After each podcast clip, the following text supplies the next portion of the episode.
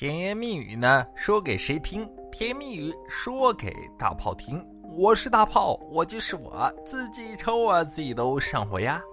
我是隔壁的泰山，抓住爱情的东莞亭。那么节目刚开始呢，还是要感谢一下给我点关注的宝宝们，爱你们，么么哒。那么在此呢，我就祝各位大哥，祝大哥吃不愁，穿不愁，不住平房住高楼。潇洒，夜夜温柔，买卖如同那个长江水，生活如同井上花，大财小财天天进，一顺百顺发发发。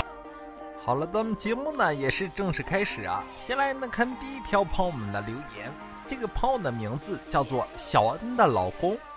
你看呢，他就说啊，涛哥，我觉得呢我还是蛮帅的啊。今天呢在停车场，竟然被一位身材极好又漂亮的大姐给撩了。我去小区停车场停车嘛，刚要下车，大姐走过来问我：“靓仔呀，你是不是住在 A 栋楼？”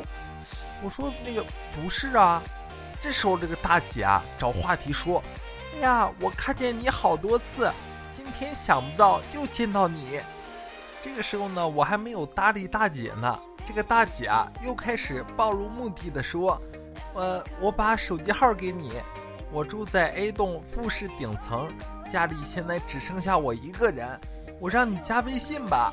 说完呢，一个劲儿的朝车窗靠过来。没等我在想怎么拒绝啊，他把手机伸进车内，让我自己操作。也许是梁静茹给他的勇气和自信吧，蛮佩服他的。最终我尴尬又应付的加了他。回到家之后呢，我把这个事情和媳妇儿说了。媳妇儿笑了，她说：“那位大姐啊，傻傻的，全小区都知道她儿子十多年前走了，现在见到谁都觉得是他儿子。”嘿嘿。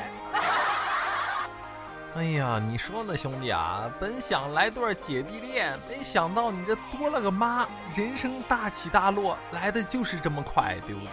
你说呢？人家这大姐啊，身材姣好，你这玩意儿有奶就是娘，认了吧。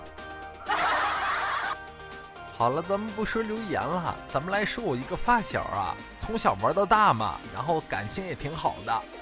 然后呢，他给我讲了一个他儿子有意思的事情啊。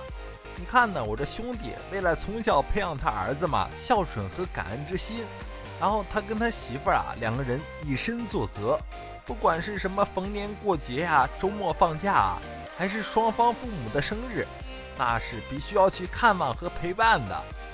然后呢，在他们春风化雨般的熏陶下，他儿子啊，昨天终于动情地说道：“呃，为人父母真是不容易呀。”这时候呢，我这哥们儿啊，很欣慰嘛，摸摸小家伙的头，哎呀，知道不容易就好。这时候呢，他儿子接着说道：“呃，是啊，这拖家带口，又吃又拿的。”他们可真不容易呀！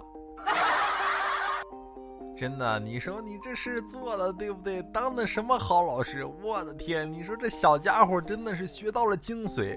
这老师呢教的很到位，孩子学的很认真，你这棒棒的，真的，这孩子无敌了。